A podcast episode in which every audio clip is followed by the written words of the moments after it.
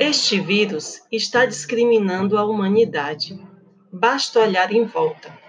O melão de São Caetano continua a crescer aqui do lado de casa. A natureza segue. O vírus não mata pássaros, ursos, nenhum outro ser, apenas humano. Quem está em pânico são os povos humanos e seu mundo artificial. Seu modo de funcionamento entrou em crise.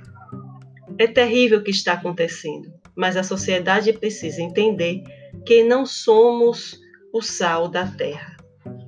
Temos que abandonar o antropocentrismo. Há muita vida além da gente.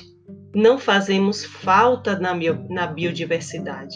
Pelo contrário, desde pequenos aprendemos que há listas de espécies em extinção. Enquanto essas listas aumentam, os humanos proliferam destruindo florestas, rios e animais. Somos piores que a Covid-19. Este pacote chamado de humanidade vai sendo descolado de maneira absoluta desse organismo que é a Terra, vivendo uma abstração civilizatória que suprime a diversidade, nega a pluralidade das formas da vida, de existência e de hábitos.